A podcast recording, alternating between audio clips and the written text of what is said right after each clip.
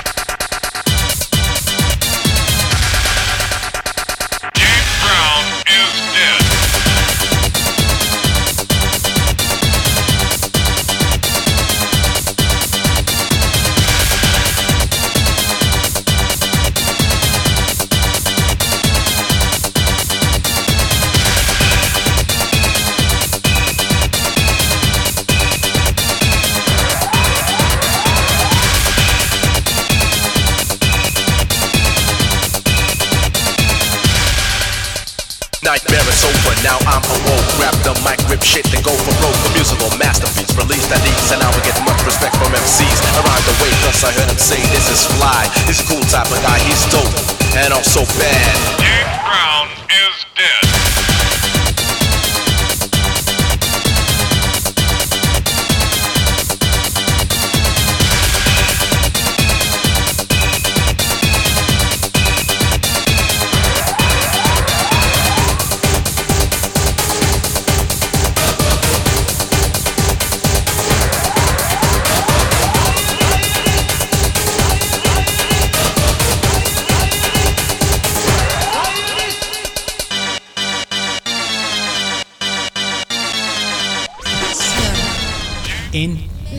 Melomanía.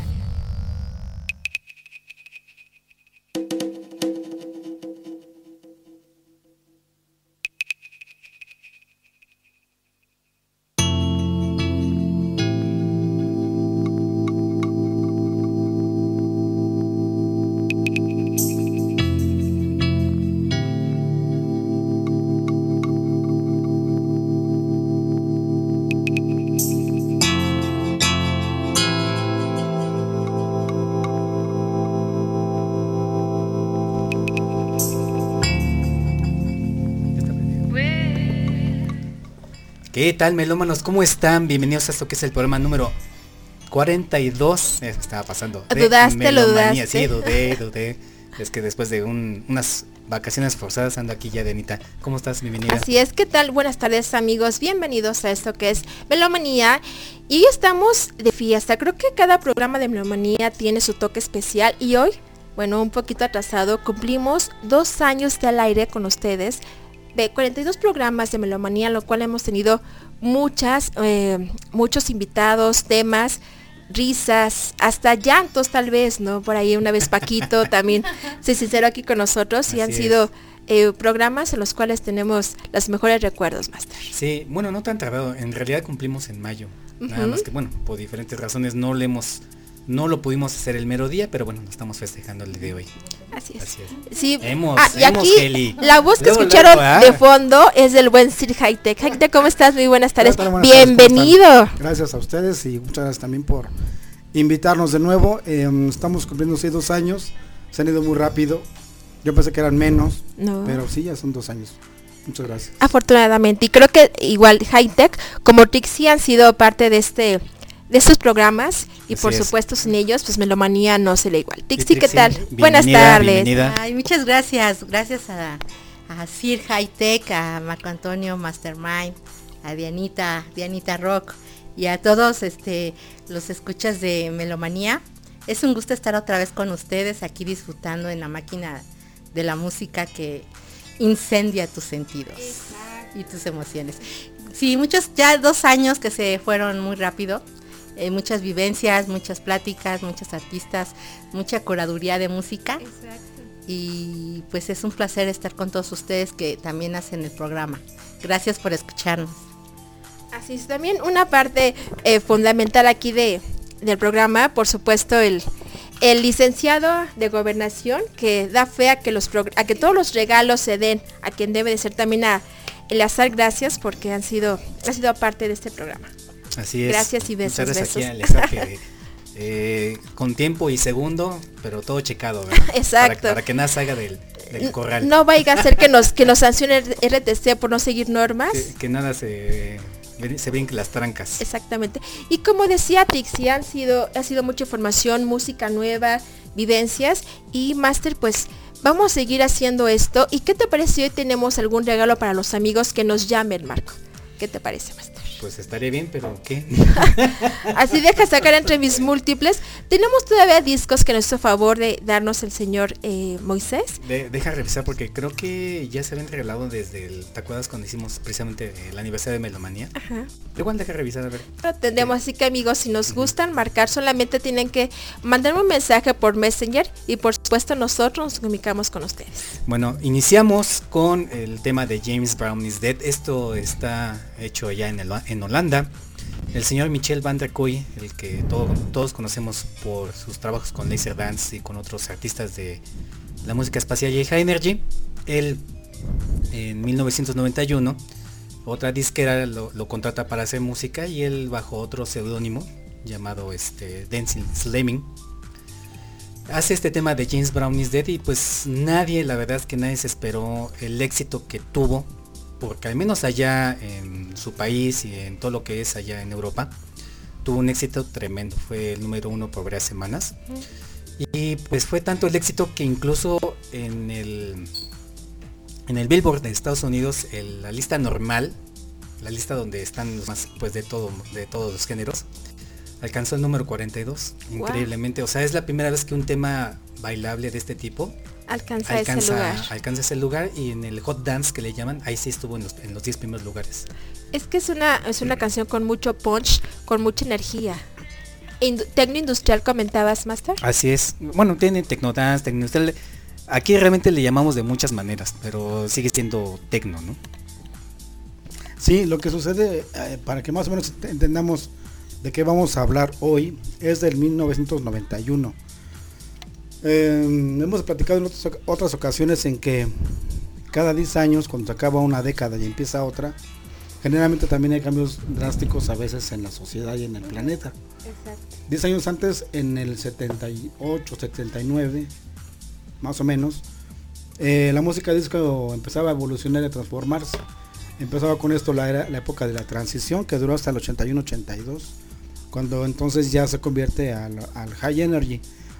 Eh, finales de los 80s, no solamente por ser una década muy eh, progresista en cuanto a música, sino que también, pues también hemos mencionado que muchos artistas incluso se consolidaron y muchos se volvieron totalmente reyes, en el caso de Michael Jackson y Madonna, a la que por cierto, desgraciadamente, pues en este año nos tocó la desgracia de verla ya con eh, pues la decadencia total de Madonna al unirse a este pseudo artista Maluma en su última canción.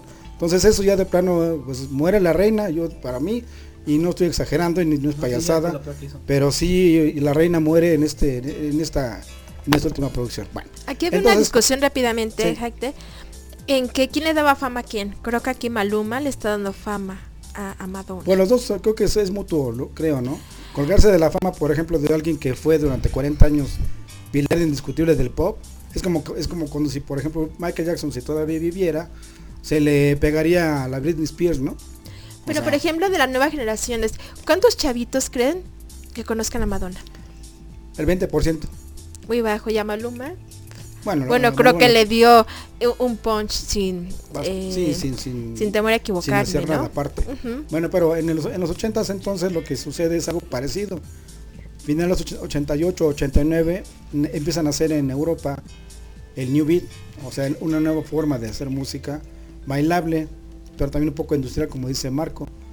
Y también aquí hay que aclarar dos cuestiones. la música industrial como tal mm, se hace se hace desde la época de la Segunda Guerra Mundial. El, industrial tal cual.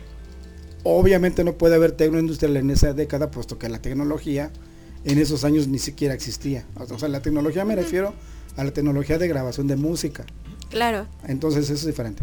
Pero en, a principios de los noventas, ya para, eh, así que aterrizar, el, aterrizar la idea, vamos a presentar las canciones que en el 91 fueron de alguna forma las más escuchadas o las más famosas y cada una de esas canciones pues tiene algo, algo, que, algo que decir, ¿no? Y acabando el tema del caso de eh, lo que dice ahorita Marco, también otro artista del High Energy, incluso productor y también pilar indiscutible, el señor Fone de Gulf, también tuvo que dejar a un ladito un poquito el High Energy y también empezar a hacer música eh, bailable, dance para los noventas. Y muchas de esas producciones también son parecidas a esta. Incluso vamos a hablar al ratito del grupo Plaza, y de grupo Digital Boy. Plaza es uno de los grupos también que ya en, dentro de la música bailable noventera, pues fue hecha también por el señor Fone de Google. Así es. Y bueno, pues este fue James Brown y Is Dead y tanto éxito tuvo que les estaba comentando aquí hace rato a, los chicos que eh, otros grupos eh, le hicieron como que la respuesta a eso, ¿no? O sea, como que James Brown is dead. Y un grupo dice, no, James Brown este, tiene sexo, ¿no? No, James Brown no ha muerto. Y así, o sea, diferentes eh, temas tecno también, donde hicieron como que esa respuesta, ¿no? Pero di porque era James Brown. Eh, James Brown? ¿Por qué, era James Brown? Lo que pasa es que, haz de cuenta que eh, como en ese siglo, muchas cosas empezaron a hacerse retros, la famosa retro, ¿no? Y en, en ese, cuando empezaba justamente los noventas, empezó a, a, hacerse lo retro de todo lo que había en los años 60 y 70 entonces, al, ocurrirse esta persona a hacer el James Brown, está muerto, como diciendo, ya no está ya no está aquella onda funky, pop, aquella onda disco, aquella, aquella, onda, aquella onda soul, o rhythm and blues incluso. Dijeron, no, ahora como James Brown representa toda esa música de los 70s y parte 80s, aunque más bien 70 sería lo ideal. Aún así entonces ya James Brown ya se murió. Ahora ya no es James Brown, ahora es la música techno. Así es. Bueno, de hecho, parte de lo que rapea aquí el cuate este, eh, comenta eso precisamente. Así es. Yo, yo, pensé que había otra razón. Sí, me ibas a inculcar, no la sabía. Sí, pero genial, genial este tema de James Brown que a la fecha, o sea, suena y pues a la gente nos vuelve locos, ¿no? Digamos que es atemporal, Master. Es muy atemporal y pues es muy, muy buen tema. Fíjate que a Michel van der Koy, él es un pianista que, bueno, como les comenté hace rato, él es de Holanda. Le ayudó mucho a hacer música espacial porque precisamente el manejo de los sintetizadores, las líneas de bajo y todo eso, él simplemente eh, revirtió a los noventas esos sonidos que él aprendió y genial que le quedó esta obra, ¿no? Sí, bastante. Así es. Pues en fin, eh, saludamos a la banda, ¿no? Así es. Aquí buenas, está. buenas tardes primero, ¿no? o sea, ya se terminó, bueno, ya ha pasado 21 minutos y por supuesto le damos aquí a Salvatore que y también a nuestro buen amigo Víctor Díaz que están ya aquí en el chat de Melomanía. Así es, los invitamos a unirse aquí al chat y pues vámonos con el siguiente tema que tengo que es de Teen Machine One Shot. Así es. Ok, este, bueno, es Teen Machine, una máquina de máquina de lata. Es un grupo formado por, por David Bowie después de 1989. Es un cuarteto, ¿no? Este disco, en esta canción que es un trago o one shot, pues es la primera vez donde David Bowie trae a un grupo, a una banda. Eh, y pues eh, no tiene mucho éxito. Tiene dos álbums en este Team Machine 2. En el segundo viene, en el segundo álbum Team Machine 2, donde viene One Shot, eh, pues vienen muchas canciones son muy buenas. Incluso la portada del, del, CD viene con un Kwaori, que es una escultura griega, es un varón, es una, es la figura de un varón que esas, y también representaban a Apolo. Eh, esas son, y era, estaba desnudo y pues mostraban sus partes pubendas. sí, y, pues ese disco hubo dos versiones en las cuales una pues la tuvieran que cortar por censurar un poco, ¿no? Y, pero solamente esta banda duró dos años porque la crítica y los fans de David Bowie no podían aceptar que David estuviera en una, en una banda, que no figurara él como solista. Entonces debido a esto pues cambiaron también de disquera y David Bowie hizo el Teen Machine 2 después, eh, eh, y, pero no, no funcionó y acabó abandonando la banda y él retomó su su su, su, carrera como solista. Sí, entonces vamos a escuchar este One Shot. Perfecto, estamos aquí en Melomania. Vámonos.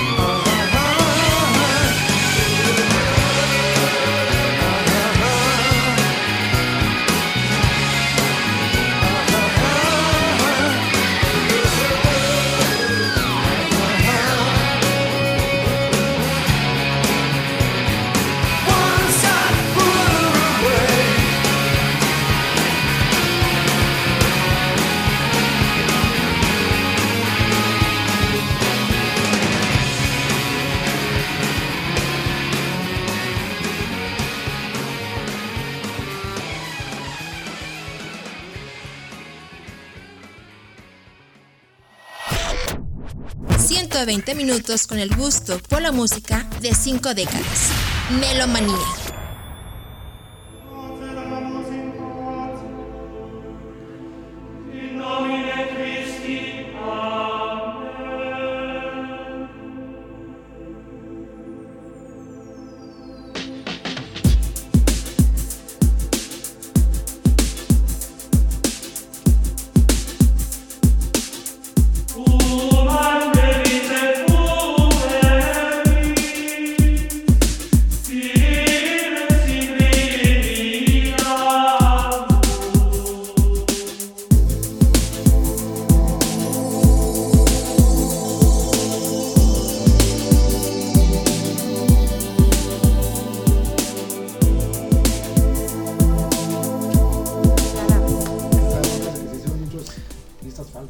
Bueno, con el fondo aquí de este tema de Sadness, de Enigma, el señor Michael Cretu nos sorprende con este temazo. Michael Cretu fue, es un compositor más bien, que, ha hecho muchas cosas, pero creo que Enigma ha sido eh, su, su, máximo, su obra de arte. Su obra de arte, así es, su ópera prima, vamos a decirlo así. ¿no? no, prima no, pero sí su obra de arte. Y este señor Michael Cretu está casado con esta señorita Sandra. Eh, creo que todos la recuerdan con no, nunca seré María Magdalena. María Magdalena. Sí, con Sandra de los ochentas. Esa mera. y de hecho, sí, y de hecho, bueno, como Sandra tiene, bueno, temas así, con donde ella canta con esa voz, hay unos que otros temas eh, hechos con Enigma y eh, emparentando con Sandra, eh, que ella interpreta. Así es. Y bueno, pues fabulosa la combinación de ambos. E, este tema está muy ad hoc, precisamente porque en 1991 allá por la fecha de julio, de junio, julio. 11 de julio. 11 de julio tuvimos lo que fue para muchos eh, nuestro primer eclipse total de sol. Yo me acuerdo de un eclipse hace, bueno, yo estaba, no sé, tendría unos 4 o 5 años. ¿Te acuerdas, Marco? Eh, eh, yo vivía por allá por lo que es Valle de Guadalupe, se llama, es Estado de México, ¿no? Valle de Guadalupe. Ya, ¿no? No, acá, ¿no? Mm, sí, de este lado de acá, de, ah. este, por la villa ah, entonces Gustavo Madero, ¿no? No, es Estado de México. Entonces es Plane. Es Plane. Pues no sé. Pero tú vivías, tú vivías allá. De hecho, es por allá. de, hecho es, adelante de San Felipe, o sea, por allá adelante, ¿no? El chiste es que, bueno, ocurrió ese eclipse, pero no me acuerdo si fue total o parcial, la verdad es que no, no recuerdo muy bien. Pero, pero de este de acá sí, porque fue súper anunciado. Y fue, creo yo, México el país que más privilegio tuvo en ese sentido porque estuvo acomodado o la alineación de la luna con el sol estuvo al pleno, ¿no? El eclipse comenzó por ahí de las 12 y cachito allá en California. Mucha gente lo pudo disfrutar y pues fue recorriendo toda la República Mexicana. Y más o menos por ahí de la una, ¿no? Fue cuando sucede aquí en México. Un evento, la verdad, mm, grandioso, algo, no sé, increíble sucede y, me acuerdo ahorita y hasta se me enchina la piel, ¿no? Eh, estaba yo en las oficinas de una amiga y estábamos en eso, salimos o nos esperamos ya el eclipse aquí, ¿no? Y pues lo esperamos, ¿no? Y de repente en, la zona centro pues, se, iluminó todo como si fuera de noche, todas las luces se prendieron y no sé, o sea, como que toda la gente eh, en la expectativa, el asombro, en la calle la gente así, este, bueno, los que, los que pudieron, pues fue muchas cosas, ¿no? Más que nada yo siento que es una, una sincronicidad en ese momento de todo lo, lo que te hace sentir hasta el cambio de temperatura, ¿no? Así es, que hasta creo que hubo por allí animalitos que empezaron a chillar, las gallinas se fueron a dormir. de hecho, exactamente, los pájaros eh, nuevamente cantaron. Y exactamente como comentabas esto pasó a la 1.24 llegó aquí a la Ciudad de México y duró 6 minutos con 54 segundos en que la luna cubrió al sol. Sí muchísimo tiempo. Y sí digo fue creo yo que de todo el año el evento así como máximo no el más importante. Y casualmente no nada más nosotros lo pudimos gozar los mexicanos sino también noruegos este suizos todos ellos que estaban allá en Baja California científicos todos ellos extranjeros, y tuvieron la oportunidad de disfrutar ese eclipse y hacer el análisis y cosas así, ¿no? O sea, fue todo un, suceso. Un suceso. Yo, yo recuerdo era muy pequeña, pero sí se cubrió totalmente, oscureció y nuevamente volvió volvió a amanecer. Y también decían que mucho cuidado. Eso sí, las televisoras eran renuentes y no mires porque te puedes quedar ciego. Entonces sí era un fenómeno en el cual también hubo un poco de, de miedo porque no te permitieron gozar el eclipse total, ¿no? Exactamente, tienes que verlo por medio de televisión. Sí, yo recuerdo también que hubo, creo que era una, era Caribe, ¿no? Que hicieron una edición con el nombre de Eclipse, era ese carro. Sí, yo no recuerdo, pero sí. Sí, de, de Vol- Eclipse. era de. Volkswagen. Era, sí, creo Sí. que era entre el Jetta y el otro, el, el que era el que tenía cuatro, cuatro puertas, el Atlantic, creo que era ese del. Yo, yo recuerdo que era Caribe, pero con nombre Eclipse. Yo lo que hice fue con unos amigos eh, subirme a la azotea de un edificio en la unidad acueducto de Guadalupe.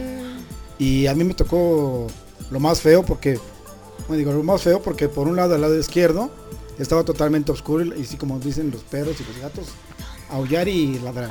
Y del lado derecho estaba totalmente Claro. claro, como, o sea, como si no pasara nada.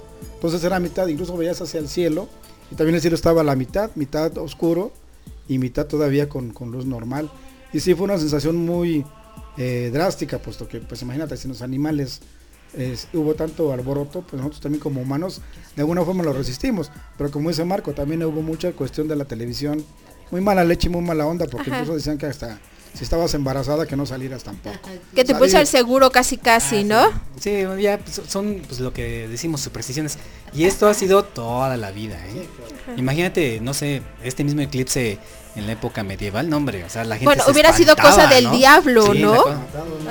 Pero- y fíjate, cosa chistosa porque al menos eh, nuestra nuestra cultura prehispánica, ellos entendían muy bien lo que sucedía y al contrario lo tomaban con mucho respeto. Y Increíble, aparte, Eran cambios, eran como Sí. cambios que, que finalizaban, ¿no? Donde se cerraba un ciclo de la noche y empezaba uno del día, ¿no? Exactamente. Sí, o sea, digo, cuestiones y cosas que ver, ¿no?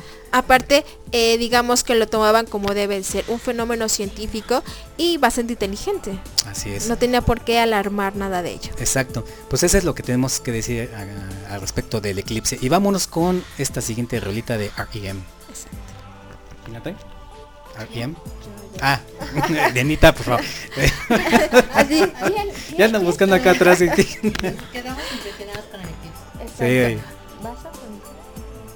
¿Nada, pasarla? ¿O ya quieres que la pongamos? A ver, ahí va. Es que yo quisiera que cambiáramos un poco. Hablo y nuevamente la corremos desde el principio. Ah, perfecto. Por lo que a lo mejor no escuché. Estoy no vamos a estar bueno.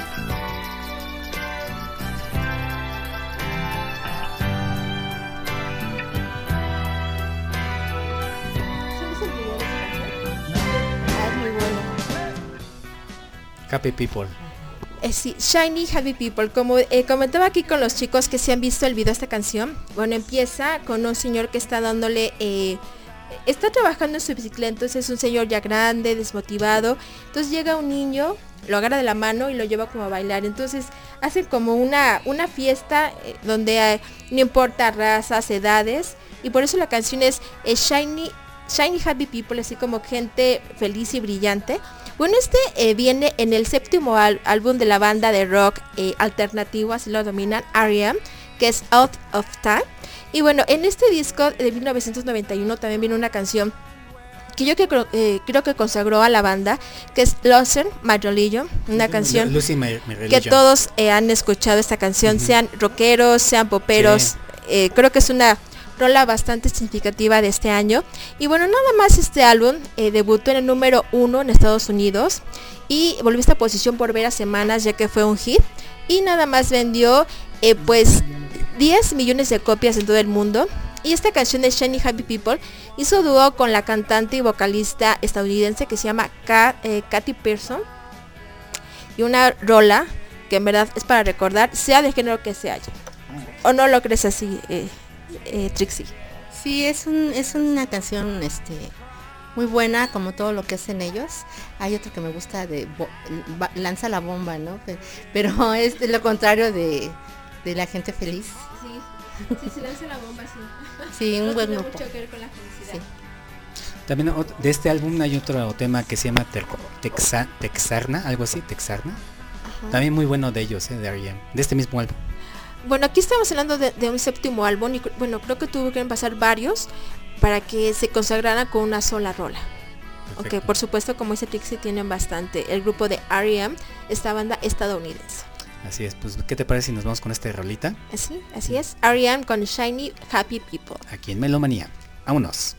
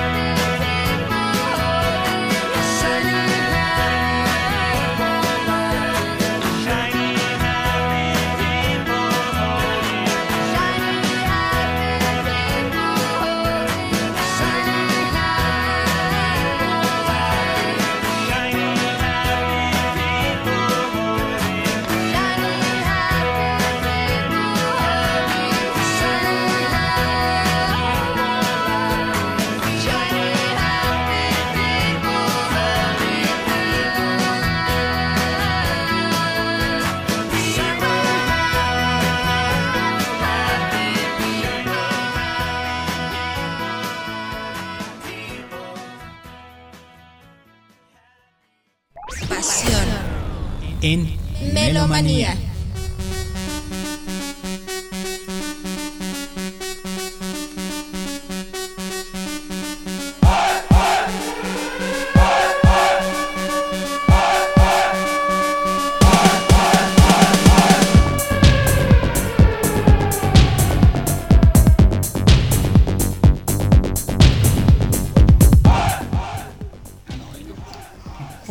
uno de los artistas que precisamente pasó de una década a otra eh, fue este artista que es David Lime. David Lime, su primera canción fue en el 86, se llamó Playboy, totalmente Eurobeat. Eh, aquí la conocimos como High Energy, una canción melosa, muy bonita, muy padre y, todo lo que ustedes quieran. Pero al inicio de, este, esta nueva década, en el 91, él hace una canción, bueno, hace dos versiones, una versión Eurobeat o Eurodance y esta que estamos escuchando ahorita que es una versión techno que se llama Perestroika. Y eso da pie a que hable justamente acerca de este de lo que fue la perestroika, que también fue un poco famosa en esos años 90 y fue una de las, de los, vamos a llamarle, cambios en los regímenes de algunos países socialistas. La perestroika no era otra cosa más que una reestructuración, que porque así mismo la palabra lo dice. Es una reestructuración que fue conocida como una reforma económica basada en desarrollar una estructura de la economía interna, pero de la Unión Soviética, que en aquel tiempo era Rusia. Recordemos como siempre que Rusia, que Rusia y Estados Unidos siempre han tenido, pues de alguna forma en las manos el futuro de la humanidad, ¿no? Y del planeta. Entonces esto, esto de la perestroika fue implementado por en aquel entonces el presidente Mikhail Gorbachev. Eh, pero desafortunadamente duró solamente un año porque fue el colapso final del sistema socialista con la desintegración del, país en varias repúblicas que se volvieron independientes. ¿no? Eh, lo contrario a esto era el Glasnost, el que en ese tiempo era pues la abertura, la transparencia para dar más libertad a los derechos laborales y profesionales de Rusia. Esto, estas dos cosas se conjugaban para que de alguna forma quitar ya por fin, según ellos, la cuestión socialista y más la comunista, que era también lo que era lo más representativo que tenía Rusia, junto con otros países como, la, como China. Eh, al paso de este, de este año, que fue de 90 a 91, en lo que duró la perestroika, desafortunadamente pues no, no les funcionó los rusos, tuvieron que regresarse a su forma eh, normal, que conocemos todavía hoy y que pues afortunadamente sigue siendo uno de los países potencia mundial de, este, de este planeta, ¿no? Pero eh, en cuestión musical, la perestroika, otra la vamos a escuchar otra vez, es una versión excelente, en este caso la versión tecno. Y también me da pie decir, ya para acabar, que en los noventas, a principios de los noventas, se hizo también muy famoso el que una canción tuviera diferentes tipos de versiones. Había la versión melosa, la versión romántica, había la versión dance para bailar, había esta versión techno y había esta versión new beat incluso, ¿no? Entonces, eh, esa fue la nueva forma, yo, yo diría, de los noventas en que las canciones bailables tenían diferentes formas y para todos los gustos, ¿no? Con toda esa diversidad que había en esos años de el inicio de una nueva década. Pues vámonos entonces con esto que es David Lime Perestroika aquí en Melomanía Sunces con 44. Vámonos.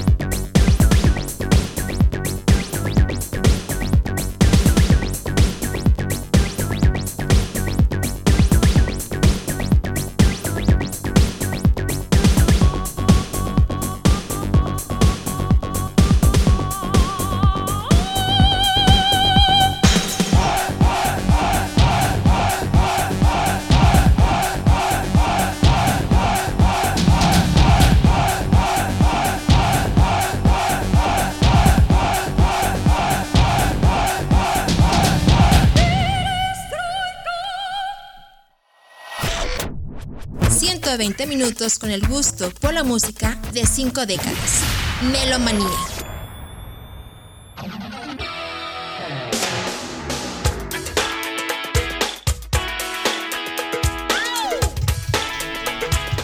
Saludamos aquí a Ana, mm, Ana López desde Coacalco. Sí, Desde Coacalco. Bienvenida Anita, buenas tardes. Y también el, buen Ricardo Aster desde la CTM. Ya escuchándonos aquí en el programa número 42 de Melomanía. Estamos celebrando también nuestro segundo aniversario. Así es. Trixie.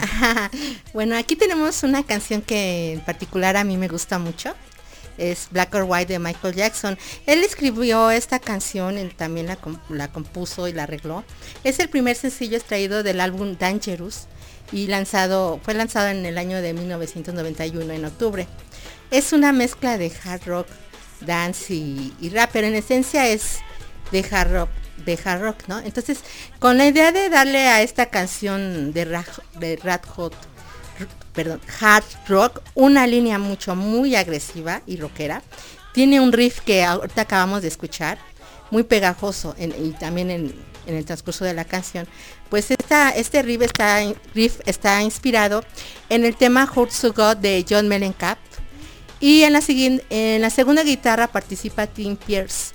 Y es un resultado de una mezcla de hard rock, dance y rap.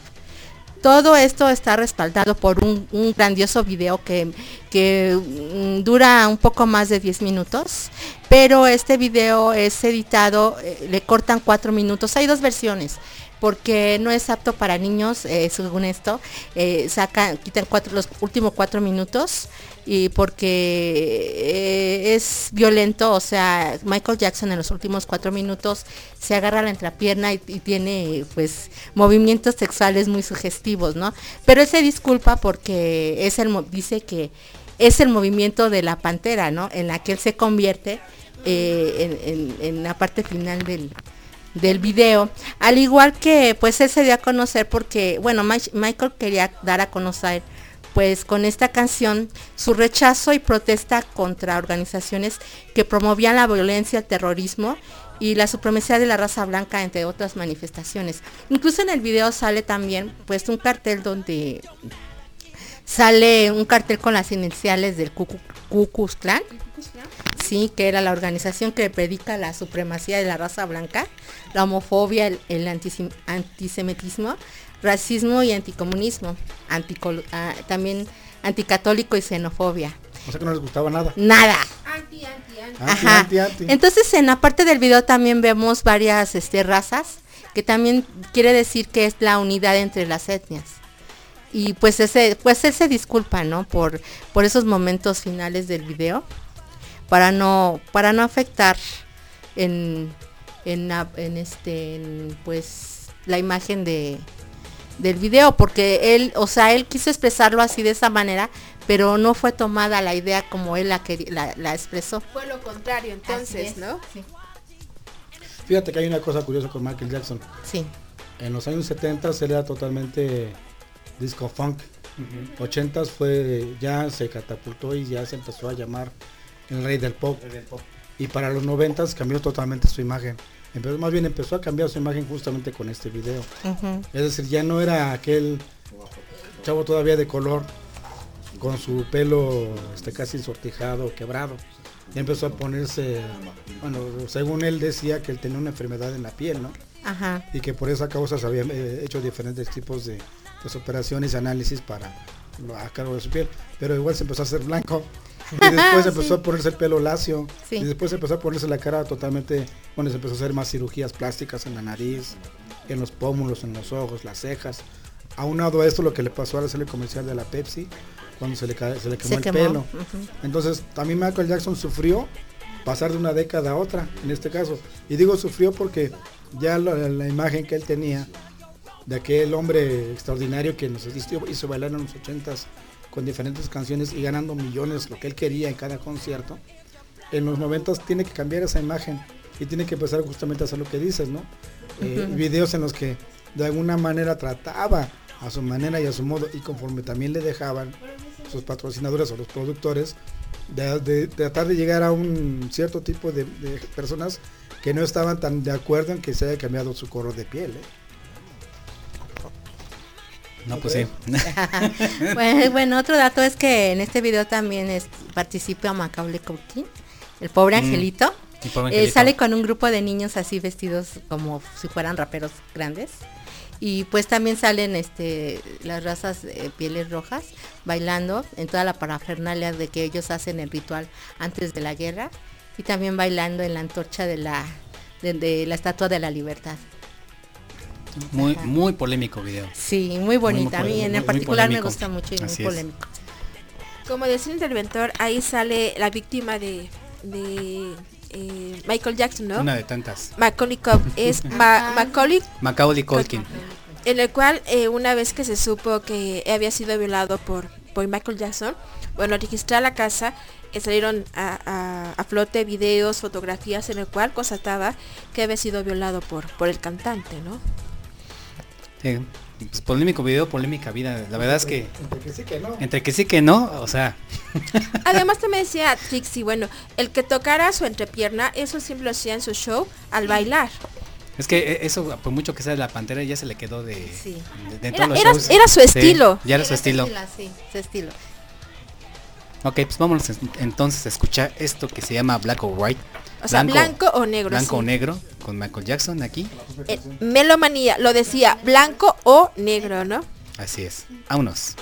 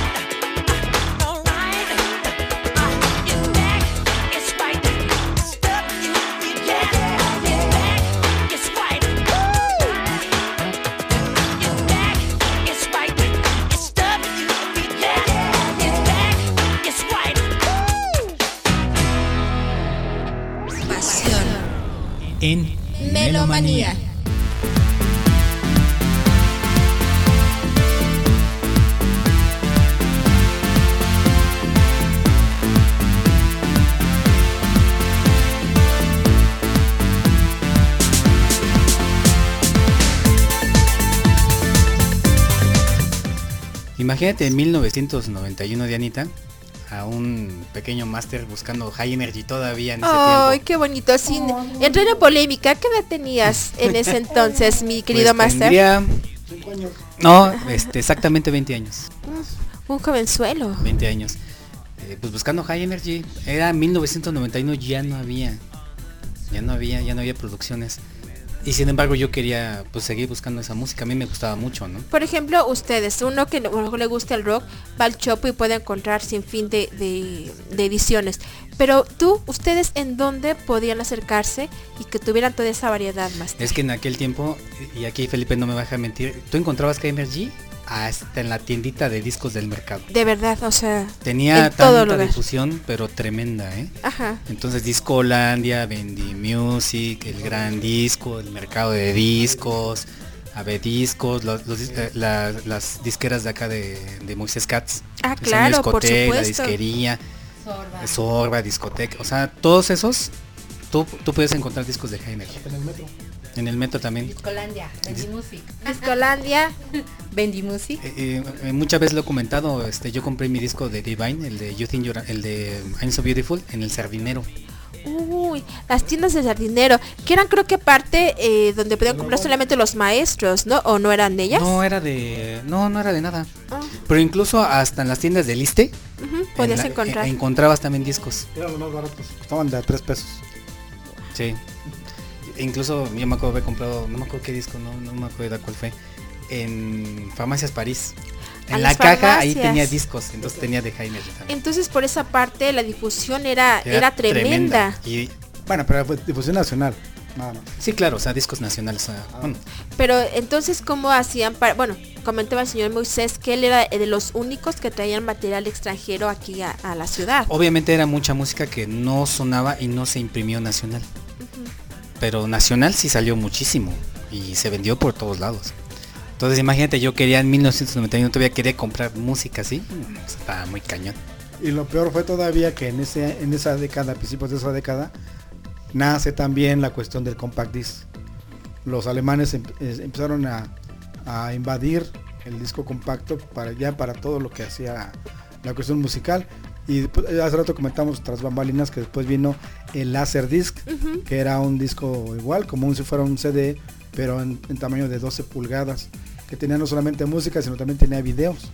Era también un formato bastante caro, únicamente para gente fifi de aquellos entonces, porque si únicamente los que tenían dinero tenían esa posibilidad de comprar Sí, ese de tipo poder. Además también en donde, me imagino que también eran lugares exclusivos donde ven ese tipo de... Sí, desafortunadamente de ahí sí era exclusivo el formato. De hecho, ahorita que mencionó Tix y Discolandia, Discolandia después se convirtió en lo que, en lo que ahora es Mixup. Son las mismas tiendas, pero antes era Discolandia y después era ahora Mixup. Y Mixup fue de los primeros justamente en empezar a vender junto con este, la gente de Tower Records Tower y Records. los de Sorba y Ave Discos en la- allá en la, en la, co- en la colonia Cuauhtémoc, los primeros que empezaron también a vender los, los láser disc, que también eran súper caros. Un ejemplo, si ahorita un disco normal cuesta 150 pesos, láser disc te costaba 500. Por eso esa, esa cuestión que tenía no solamente eh, videos, sino que también tenía el disco completo del artista. Así es, y pues creo que por eso perdió ese formato, ¿no? Porque era carísimo. Pero Sí, bueno, pocos, po- eh, digo, pocos podían comprarlo, era obvio que no podía sostenerse. Que comentabas que era de formatos, De ¿no? formatos. Cómo se fue cambiando. Pues da la casualidad de que entre buscando esa, bueno, entre esa música que yo quería algo así movido de lo que me gustaba de Energy, encontré este cassette. Así decía Electronic, dije, pues debe de ser algo de, de la música, así que me gusta, ¿no? Lo compré. No fue, digo, desafortunadamente no fue High Energy. Yo esperaba algo así con ese golpeteo que nos gusta mucho, lo movido. Pero me gustó la música.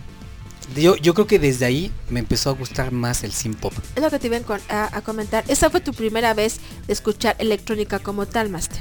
No, ya escuchaba yo electrónica, pues, de- empezando con el High Energy. Ajá. Eh, canciones de Depeche Mode, que es synth pop. Mm, O sea, ya empezaba yo a escuchar ese tipo de música. El también. Pero creo yo que lo que me acercó así definitivamente al, al synth pop como música fue este, este cassette.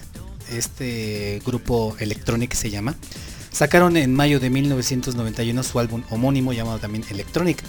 Un corte muy muy parecido a los Pet Shop Boys porque en aquel tiempo igual británicos los señores, pues tenían muchísimo éxito, ¿no? Entonces creo yo que varios intentaron acercarse a su fórmula. Tal vez los que le pegaron un poquito fueron este grupo de electrónica, incluso hasta las voces eran muy parecidas a los Pet Shop Boys, ¿no? Ellos son mm, Bernard Sommer y Johnny Marr.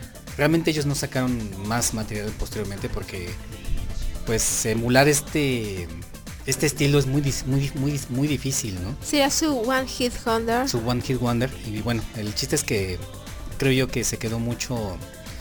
eh, para los fanáticos que son de esta música, sí conocen este grupo. Así quedó así como que relegado en, en el pasado. Pero fue algo de lo que sonaba en mayo del 91. Incluso varios de estos temas de este disco de este álbum sonaron en el radio. Entonces Muy bueno estamos también. hablando ya de 28 años más. 28 años, así es. Vámonos con esto que se llama Reality del grupo Electronic aquí. En Melomanía. Vámonos.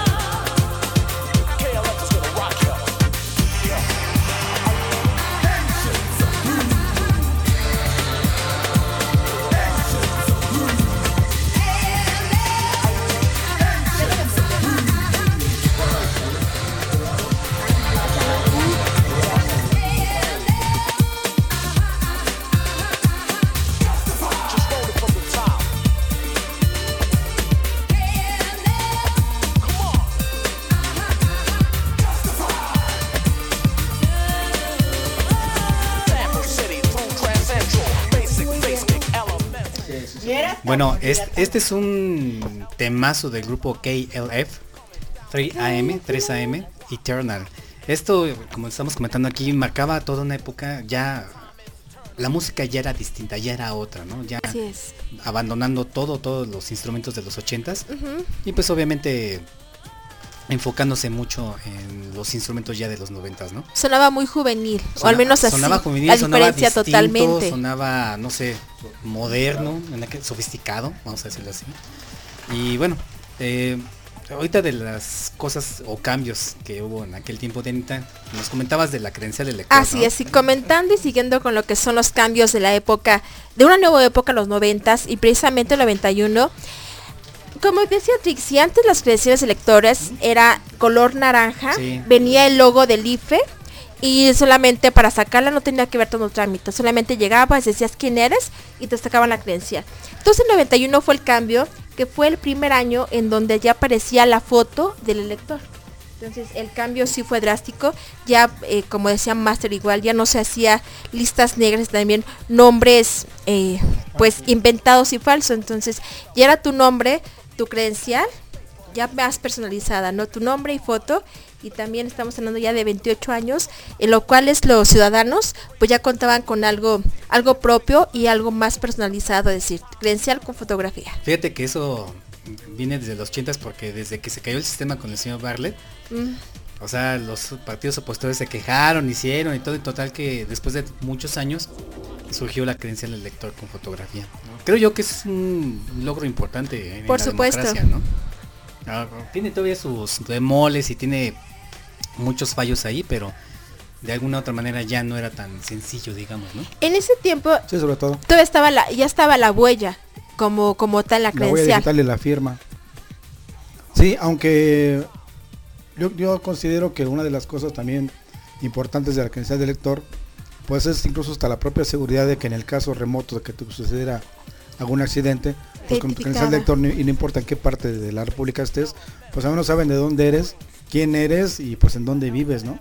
Lo ideal también sería que dentro de esos datos también hubiera teléfonos para comunicarse, en, casos, en casos de emergencia, ¿no? Porque por ejemplo sí también es importante que cuántos desaparecidos hay en, en- en la- en provincia que a través de un accidente este no saben a dónde están, a dónde lo llevaron, en, qué, en qué panteón, o sea, todo eso también es, es triste puesto que si hubiera una credencial de lector que siempre cargáramos y que obviamente como lo están haciendo ahorita, si tú quieres que los datos aparezcan, aparecen y si no, no aparecen, ¿no?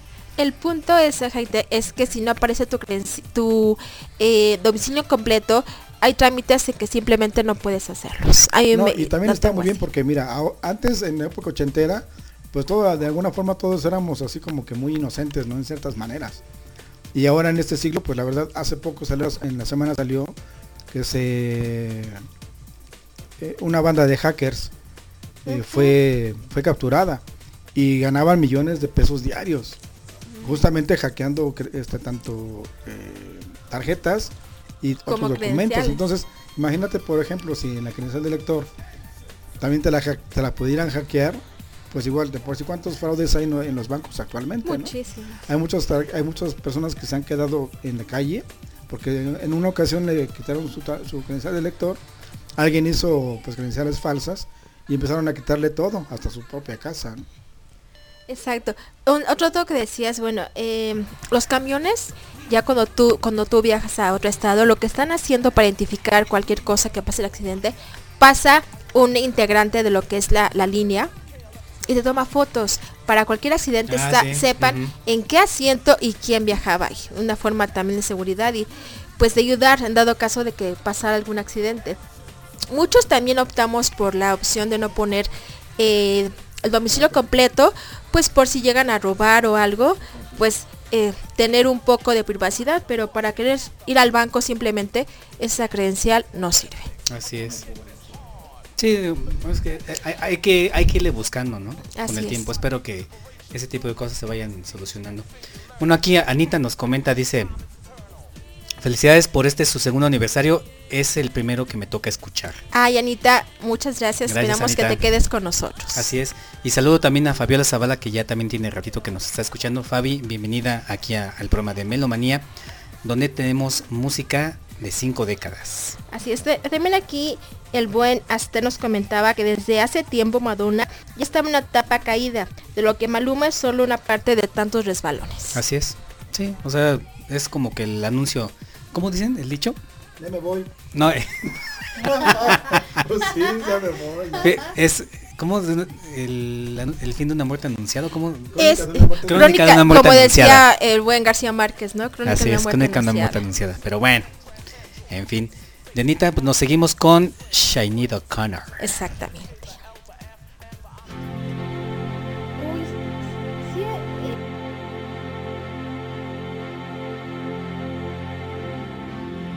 It's been seven hours and fifty days since you took your love away.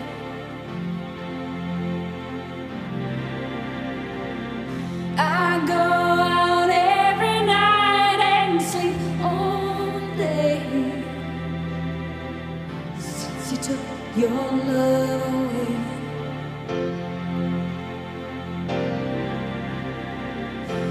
Since you've been gone, I can do whatever I want. I can see whomever I choose. Pues esta canción eh, es originalmente de Prince, solamente que Shine O'Connor la dio a conocer en mayo de 1991 en su segundo álbum que se llama I Don't Want Want I Don't Want What I Haven't Got. Es como decir, al, no quiero lo que no tengo.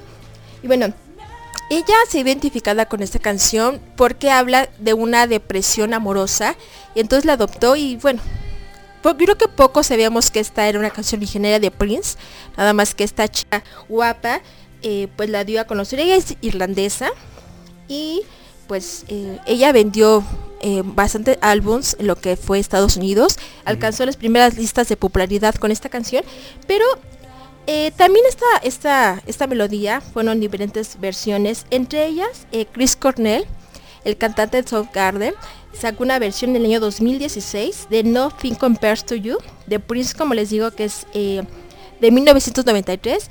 Y apenas hace 8 años, Glenny Grace también hizo una eh, versión de esta canción, aunque sin duda creo que identificamos la de Shane O'Connor.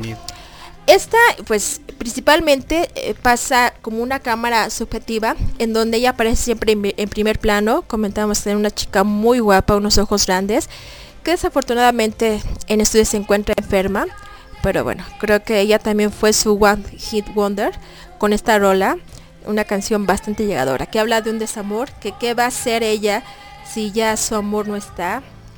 Va al doctor y le dice que pues trate de hacer otras muchas cosas, pero nada se compara con él. Wow. Sí, muy, muy llegadora la letra, ¿no? Claro. Bueno, eh, mando otra vez saludo aquí a Fabiola Zavala, que dice que no lo escuchó. Y también para su hermana Diana Trejo, que está escuchando en este momento. Ah, pues saludos a Fabiola y a Diana Trejo. Y Así gracias. es. También a Esther, al Salvatore y a Víctor Díaz. ¿Y a quién más tenemos, mi estimado? eh, Master? Tenemos a, bueno, si es que el CEO nos está escuchando, que no le vi señales de vida, pero saludos CEO. Saludos, Seo. Felicítanos en nuestro segundo aniversario. Te saludamos. Aquí los chicos te saludan. Hay Ah, también sí, el sí, claro, regalo. regalo, por supuesto. eh, que sea, tenga ceros, muchos Dos ceros. años con tanto éxito, no cualquiera. Y también, por supuesto, saludamos a los que se firman y a los que no. Gracias por estar esta tarde en Melomanía. Y vámonos entonces con esto que es eh, Nothing Compares to You con Shiny O'Connor aquí. En Melomanía. Vámonos.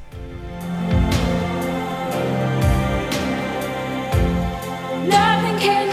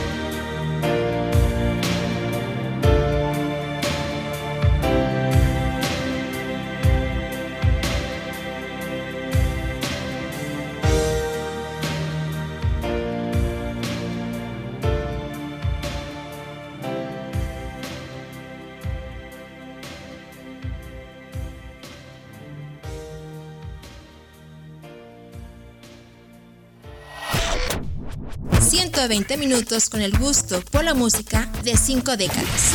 Melomanía.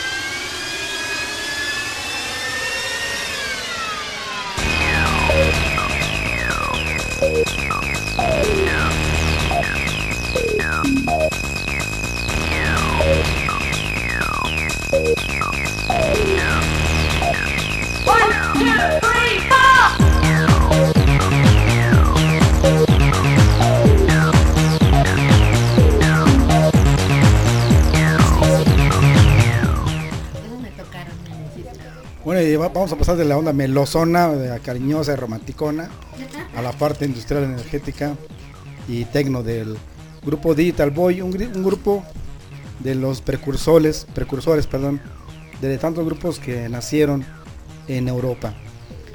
Esta canción Give Me a Fat Beat significa pues no es otra cosa más que dame un ritmo pesado. Give Me a Fat Beat, beat es un golpe, el golpe, el ritmo de, la, de una canción. Este grupo Digital Boy junto con Interactive precisamente vinieron en ese 91 y en el 92 me volvieron a venir otra vez Digital Boy se presentó el 17 de octubre del 92 con Patrick Miller. Y Interactive se presentó la primera vez el 13 de noviembre del 92 con Winners el sonido Winners ahí en Zapotitlán. Este grupo fue de los tantos grupos que empezaron a inundar la cuestión Eurodance noventera. Recordemos que en los 80 también hubo Eurodance pero era un una cuestión bailable un poquito parecida a lo que era el High Energy pero en, cuestión balada. El Eurodance no es otra cosa más que algo que di- digamos evolucionó toda la cuestión del italo y del- de la cuestión un poco más parecida a lo que era el italo.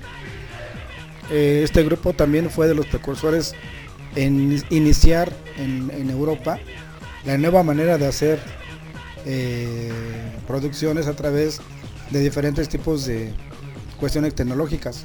Ellos además del sampleo y los de los, teclados ocuparon también cajas de, de ritmos, incluso hasta dobles. ¿Cuál era la diferencia? Bueno, pues que en, en una caja de ritmos normal eh, únicamente ocupa eh, lo que es un beat eh, que puede ser a, partir de los 120 a 132 bits por minuto. En cambio, en esta, en esta nueva manera de grabar, se puede interactuar incluso hasta con 4. Y todo ese tipo de cuestiones también fueron los que iniciaron en, en esta década de los 90 a hacer todavía que la música fuera más energética, más poderosa y como decía también Marco al principio, pues empezaron también a inundar los famosos raves, que no eran otra cosa más que las fiestas, en donde incluso hasta duraban días duraban dos o tres días estas fiestas raves y era totalmente bailar y bailar y bailar. Y de las más famosas fueron las de Alemania, Bélgica, Holanda, Francia, Dinamarca, parte Rusia, incluso hasta los propios este, españoles también querían hacer aportar algo de la cuestión rey porque también era muy bailable en esos años todavía. Bueno, también aquí en México tuvimos raves. También aquí en México, en el caso del Rimmel, eh, que era el cine, que me, ¿cómo se llamaba el cine? Que me te pregunté. ¿De Lagunilla? Ajá. El cine, es que no recuerdo. Es que había uno que era el Germán Valdés, pero era, era, ¿no era el de la soledad. Estábamos comentando, ¿no? De que cerca de ahí estaba el Salón Q y adelante estaba La Reforma, ¿no? Ajá, sí. Ese cine, pero en realidad era un gran cine, como una gran casona, con candelabros, escaleras, así tipo porfiriato afrancesado. Y con esta música queda Uf, genial. no, se, hacían gen- se hacían ambientes geniales, eran raves que empezaban a las 10 de la noche hasta las 7 de la mañana. Igual en el, en el Cícero de Zona Rosa, que también ahí fue donde yo empecé a escuchar este tipo de música, al igual que en el, la Disco Bar 9.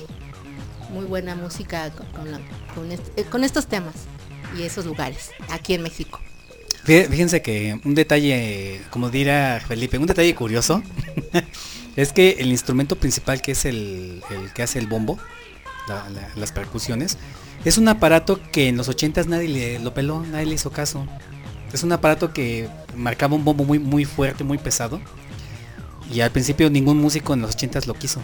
Entonces las máquinas eh, de la Roland, en este caso es la TR-808, se abarataron, pero porque eran carísimas en aquel tiempo, ¿no? Entonces se abarataron porque nadie las quería. De un de repente un- unos este, señores de allá de Estados Unidos dijeron, oye, ¿qué es eso? No, pues que es una caja de ritmo. A ver, préstamela. Le escucharon y empezaron a hacer música tecno con esa caja. Tanto gustó que mira, la TR-808 se vendió, pero por todo el mundo. Y subió, me imagino, por los cielos, ¿no? Sí, no, por no, la no. demanda O sea, que tuvo. e- Evidentemente oferta y demanda, pero casi la mayor parte de los grupos de tecno tienen esta caja, la 808, porque marca ese, ese bombo muy seco, así muy fuerte. Ajá, sí, Pum, sí, pum. sí. Y igualmente lo que estamos diciendo hace rato, ¿no? Alejándose de los sonidos de los 80s.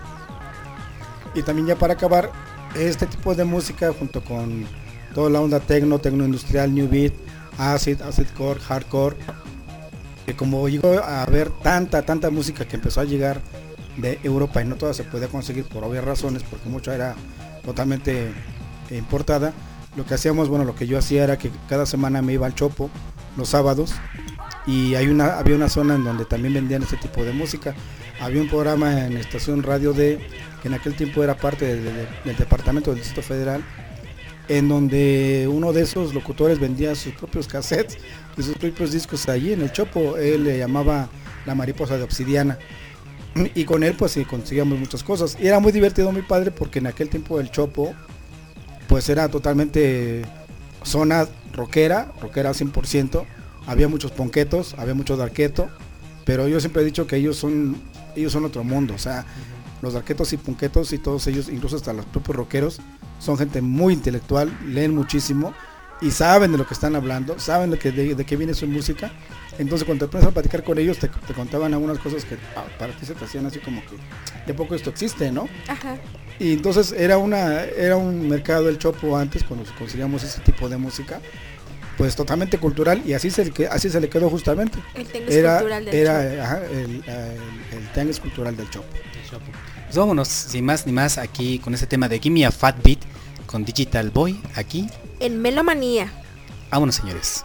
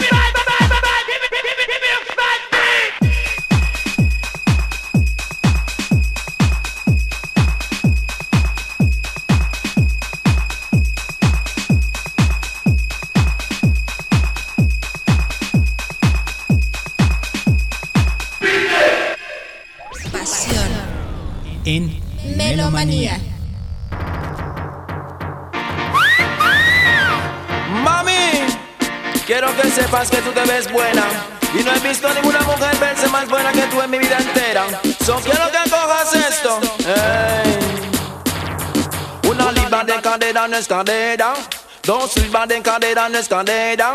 Tres libras de cadera no es cadera. Tú la tienes toda, por eso te ves buena. Digo corazón que tú te ves bien buena. Digo mi amor que tú te ves bien buena. Bien, bien buena, tú te ves bien buena. En ese tiempo yo daba clases, lo que último que di clases también, ¿De qué, Eh, Master? de, de computación. Clases de computación en una escuela, ya desapareció, una escuela. Estaba ahí en el Metro Hidalgo, arriba de el hostal, el, ¿cómo el hostal? No, ¿qué? Una de la iglesia de San Judas. ¿no? Al ladito. Ah, ya. E- Ese que es como café. Es, es que ya tiene tiempo que no, no voy. Tenía una glorieta. La glorieta, ajá, claro. Exactamente. Bueno, pues toda la parte de arriba era una escuela. Entonces yo daba clases ahí, de, pues obviamente de computación. Entonces una vez de mis alumnas, ¿no? Traían mucho de dónde esta música. Y una hasta una me dedicaba, no, es que allá en mi, en, en mi- donde vive ya, pues, adelante de Dios, pues, quién sabe Olvidado dónde, de ¿no? Dios. Ajá. Que me pusieron y que en el baile, que les bailé, que ah, pues, qué bien, ¿no? Chido por ti. Sí, por ti. Pero, Dianita, ¿qué nos puedes decir de esto? Bueno, él es el general, él es de origen panameño, aquí comentábamos que pensé que era costarricense, ¿tú qué decías que era Jaite? Puertorriqueño, ¿no? Puertorriqueño por su por su acento y bueno, ah, bueno, también un, un ritmo bastante, hasta el a Master se le fue la, el vino por otro lado. Pero exactamente, él es panameño y creo que fue algo el cual fue muy pegajoso. También decíamos que tal vez era una especie de, eh, de misoginia, porque la comparación de, de hacerlo con una mujer y tomarla como objeto sexual, seríamos eh, un previo a lo que conocemos como hoy reggaetón. Pero bueno, eh, creo que yo estoy un poco en desacuerdo de ello. Este es, comparándoles algo blanco con lo que ahora es el reggaetón. Además, este es un ritmo pues contagiosa, ¿no? Eh, digamos que es, es algo blanco. Y bueno, en general mm, mezclo lo que es el rap latino, el reggae de Jamaica y quieras o no te contagia, Master. ¿Sí o no? O sea, ¿Sí o no, Master? Acá No. yo, yo te veo, yo te veo, yo te veo moviendo el pie. di- dice Felipe, estamos vacunados. O sea, ¿qué pasa? O sea, an- anti-reggaetón, Sí, la verdad yo sí. Siempre he sido entre reggaetonero. ¿Sabes Bueno. por qué? Porque mira, eh, nosotros estamos acostumbrados, eh, los que venimos de la música disco Ajá. y del high, a que la música en- y las letras son siempre positivas. Nunca te van a, nunca le van a decir una grosería, nunca van a ser misóginas, nunca van a ofender a la mujer y mucho menos la van a tratar, como un objeto la sexual. música rosa que tú comentas. Así es. O sea, en el high energy es totalmente la cuestión romántica, a lo mejor melosa y medio sangrona de, de la luna, el amor. eh, tú eres todo para mí, eres lo único. Sí, y en el reggaetón es totalmente lo opuesto. Ah, no, sí. Totalmente lo opuesto. Tal vez lo que decía. Es, es una forma como blanca, a lo mejor no es la más apropiada decir, bueno, estás guapa. Pero sí, bueno, aquí entramos en, en polémica, ¿no? Que sí es un poco... Sí, bueno, eh, al menos Utiliza en la el misoginia. como tú lo dices, sí podemos considerar como que blanca todavía es, Ajá. es- este tema. Sí, si lo Porque comparas. comparados con las de ahorita, o sea, Sí, que ya son de plano muy descaradas, ¿no? totalmente. Y Y aparte aparte el el baile, baile. exactamente. Sí, mucho más calmado, con a lo mejor con un eh, ritmo más tranquilo y obvio que en ese tiempo no se veía ni se pensaba en nada de lo que es un perreo. De, de hecho, este, te- este término de reggaetón se acuñó muchos años después. Yo me acuerdo que eh, a este género todavía le llamaban de otra manera. No, no, ahorita no, no me acuerdo muy bien. ¿O lo tienes por ahí, como le decían? Bueno, te digo que solamente hay una mezcla de eh, rap latino y reggae de Jamaica. Así lo, lo tenían denominado con, bueno, con esas palabras. Y hubo varios grupos que también se inclinaron con este tipo de, ritmo. Ahorita la verdad es que no, me acuerdo muy bien cuáles son. Pero yo creo que de ahí empezó el nacimiento de- del famoso reggaetón ahorita. Como la denigración, Sí, por sea, decirlo la así. decadencia. ajá, la decadencia. Y de repente ya todos querían hacer lo mismo porque e- es una música muy fácil de hacer, ¿no? Es muy muy fácil, pero bueno. Este es el general recordándolo de 1991. ¿Cuándo, ¿cuándo salió ese tema? Está ah, del tema en febrero, no, perdón, marzo del 91. también. Marzo del 91. Y esto viene a colación porque vamos a hablar también de música eh, en español eh, de, ese, de, esa de ese tiempo, Master. Así es, que ya viene en este momento. Así es.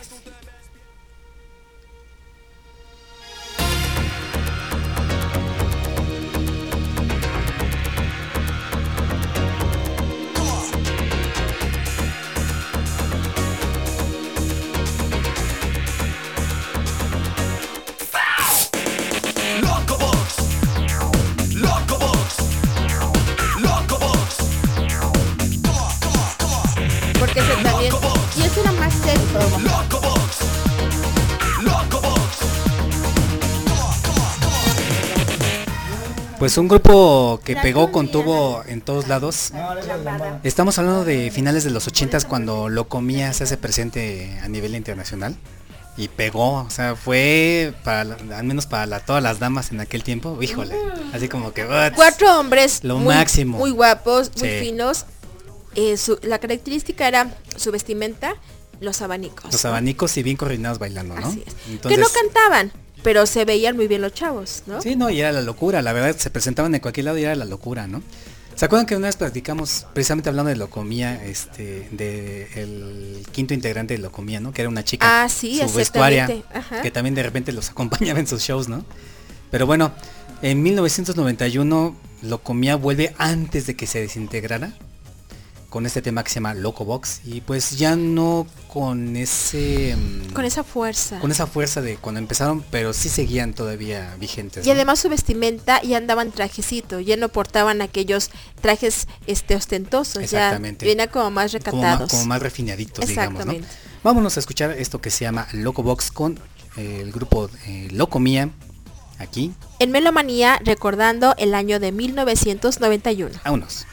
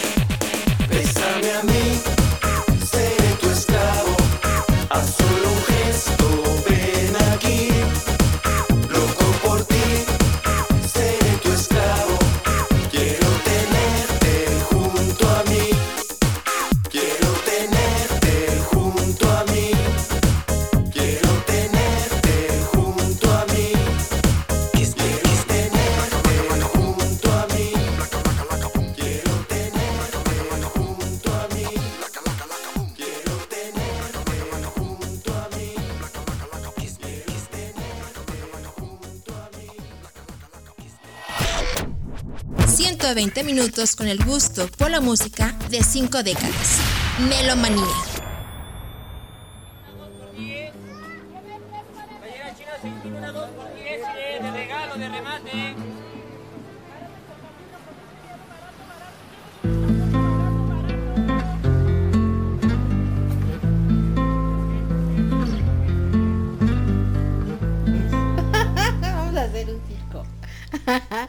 Amigos, bueno, aquí tenemos un grupo que muy bueno que se llama La Maldita Vecindad y los Hijos del Quinto Patio. eh, que es una es una banda que es formada en los años de en el año de 1985 en la Ciudad de México y son pioneros de rock en español y una de las bandas de rock más influyentes en México hasta el día de hoy. Pues ellos hicieron un gran impacto con Pachuco y un gran circo, en especial ahorita que estamos hablando con el gran circo, un gran circo. Pues son una, es una canción que narra los problemas y las aventuras de la belleza y la belleza de una sociedad ansiosa por mejora- mejorar su situación económica. Y pues el vestuario de estos chicos pues han incorporado elementos del Pachuco, que es el personaje arquetípico que es representado, muy bien representado por Tintán en, pues en nuestro cine glorioso mexicano. Y bueno, ellos eh, pues han, han- tocado con muchos grupos, han sido, han estado en, eh, en- otros países, han sido, pues han abierto em, eh, conciertos en Estados Unidos y tocaron con grupos como Inexex, Bob Dylan, Leonard Cohen, Sonic Youth, Madness. Y pues son, hasta el día de hoy, bueno, creo que hace unos años hicieron su, su aniversario. Su- Majestuoso, allá en el circo volador, Ah, sí, en Tlalpan. Perdón, perdón, perdón, Carpastros, Carpastros. en verdad, eh, creo que ellos, ellos sí se, esperar, se esmeraron en hacer un buen aniversario, 30 años, eh, donde pudiste ver también al, al- los eh, integrantes del circo Atay de Hermanos, y sí, malabaristas, cirqueros, eh, tragafuegos, las chicas que se cuelgan de los aros, en verdad, un espectáculo basta, enanos, muy muy bueno. Y, bueno, pues, y su nombre, pues, lo es del quinto patio con referencia a las vecindades de, las clases obreras de aquí de nuestra ciudad. Y, pues, y a la canción de que cantó Emilio Tuero. Eh, Estos chicos yo tuve la fortuna de convivir y platicar con ellos en la Disco Bar 9 y incluso también pues llegaron a tocar ahí, sobre todo con Eulalio, que es el sax, y Rocco. Eh, eh, han ayudado a muchas causas en el 85 y también recuerdo que estuvimos afuera del núcleo Radio 1000 donde era entonces el rock la estación de radio Rock 101 estuvimos pidiendo víveres y, y- y- y, este ropa comida para la explosión que sucedió en, en Guadalajara.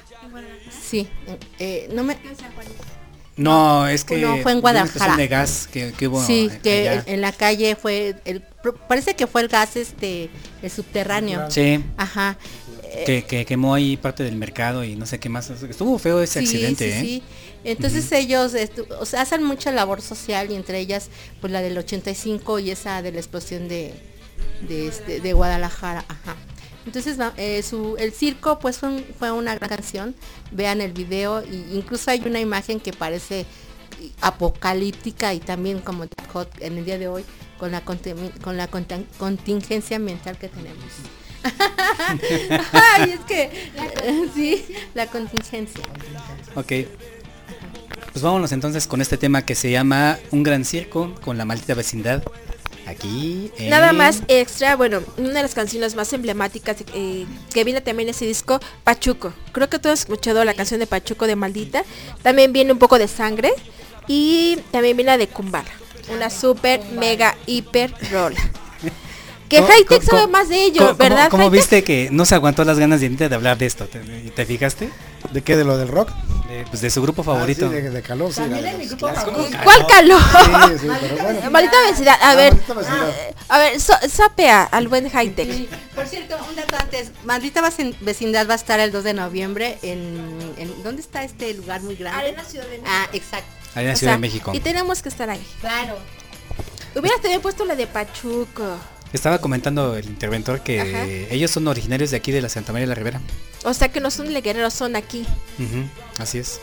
Pero no son fifís. No, no son fifís. No, no son, créeme que son de los chavos más sencillos y sí, condición humilde. Aunque ahorita ya no, antes sí. Bueno, saludamos a Juan Arturo Treviño, que ya se agregó aquí al chat con nosotros, y al buen Moisés Torres Leal. Bienvenidos a esto que es Melomanía, programa número 42, donde hablamos de 1991. Saludos regios hasta allá, mi buen estimado Conta.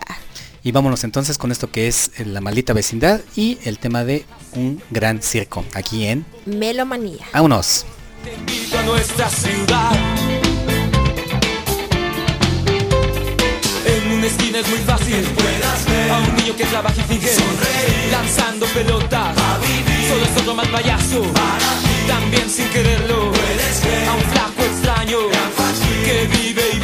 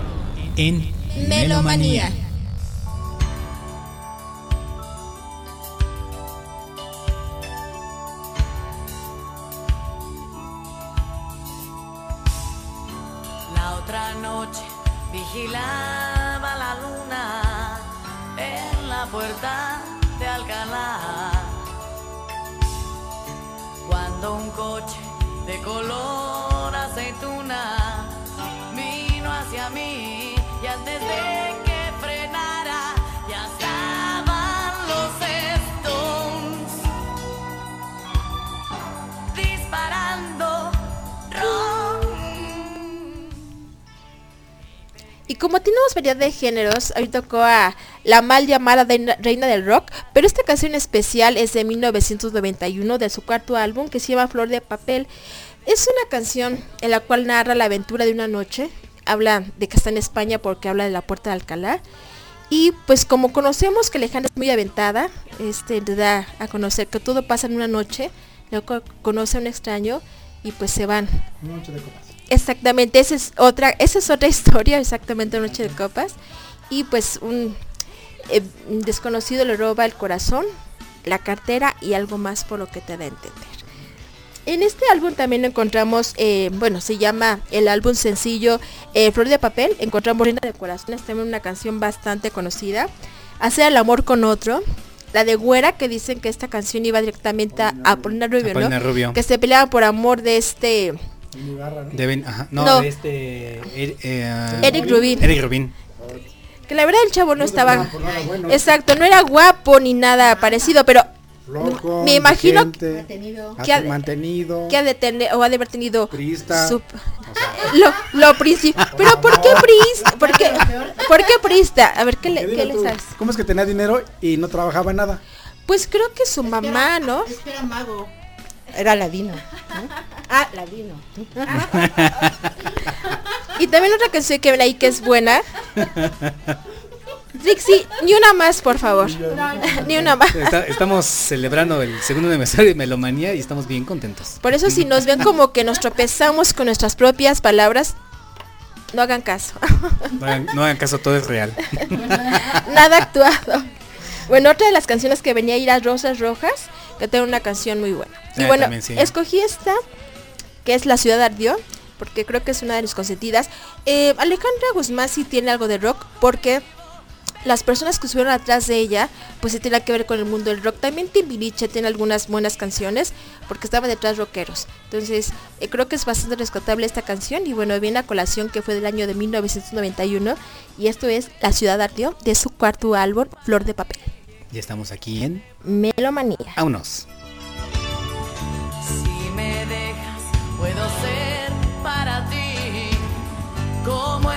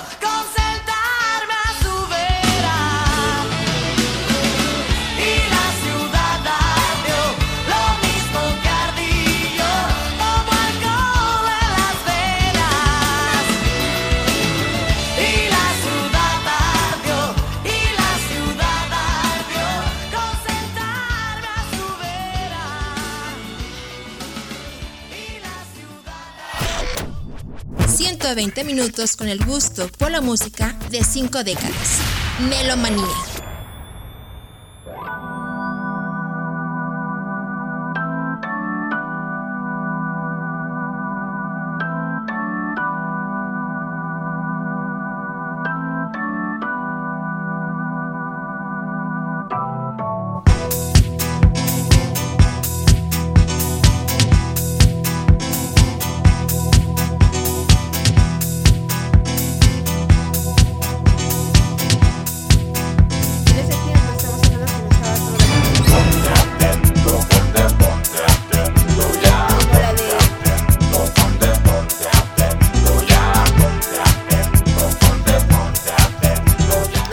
Bueno, estamos aquí hablando del grupo Caló. Fíjense que ya habíamos platicado anteriormente de, de Caló.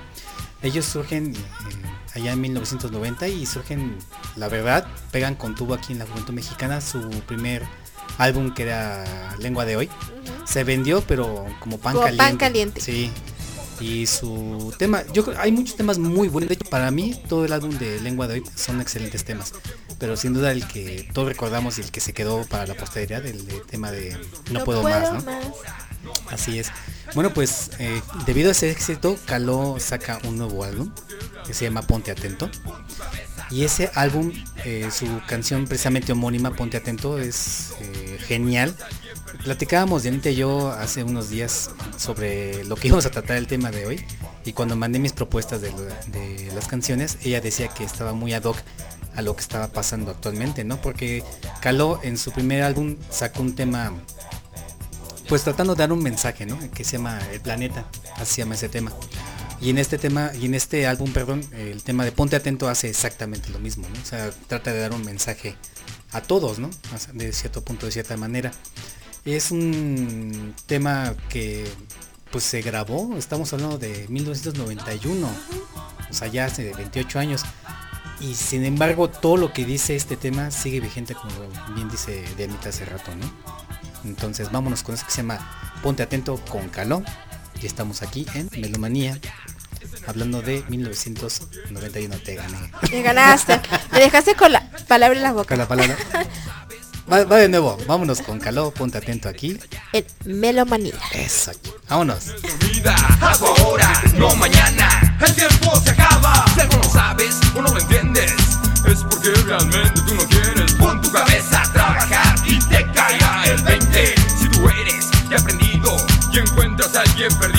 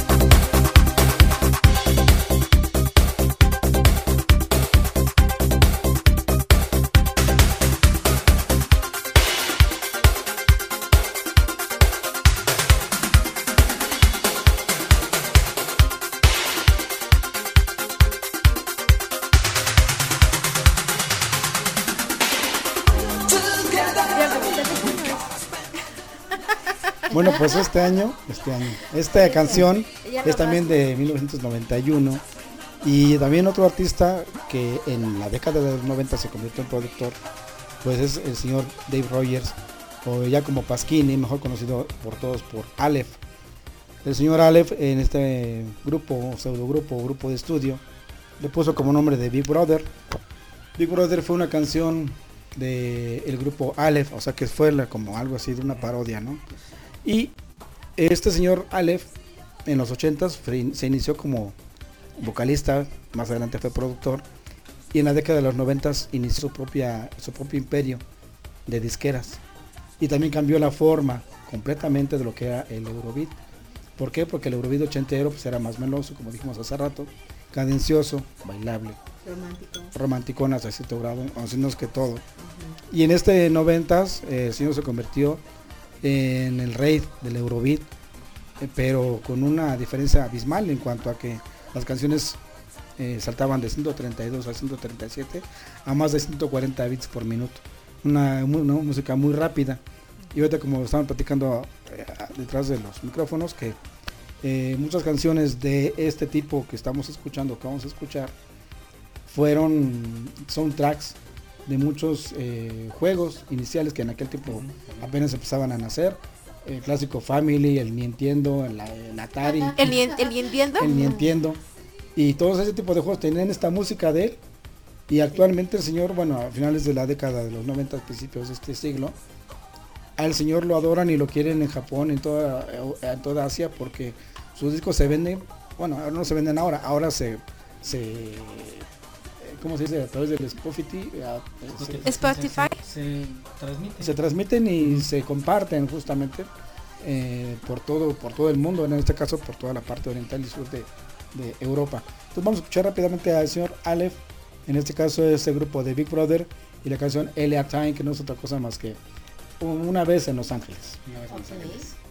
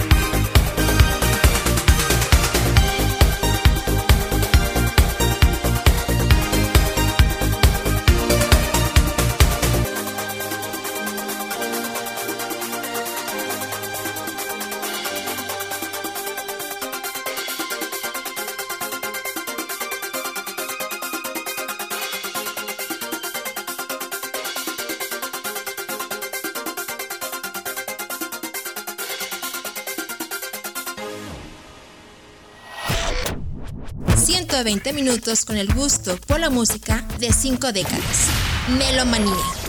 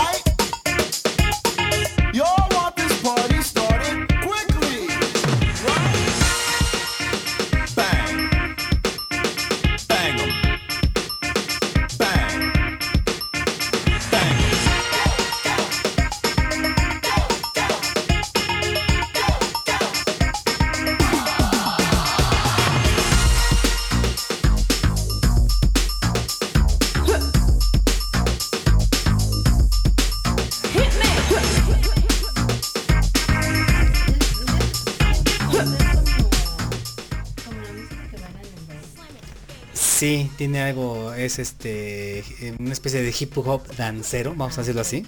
Este es el grupo de CC Music, CNC Music Factory, que Gonna Met You Sweat fue su éxito con el que llegaron en los 90s. Y en el 91 vuelven a hacer lo mismo con este tema de Here We Go, que ya no fue como que tan sonado como el anterior, pero sin embargo tiene también su, su mérito. Vámonos rápidamente porque ya se nos está acabando el tiempo de Anita. Así es. Y esto es eh, Here We Go. Aquí estamos. O aquí vamos más bien, ¿no? Aquí vamos. Go, ajá. Con CNC Music Factory y estamos aquí. El Melomanía. Salvatore nos comenta que dónde están los tacos y el pastel. Bueno, un aniversario siempre debe de haber pastel. Ah, sí, sí. Pero le dije que es el CEO, no lo va a poner.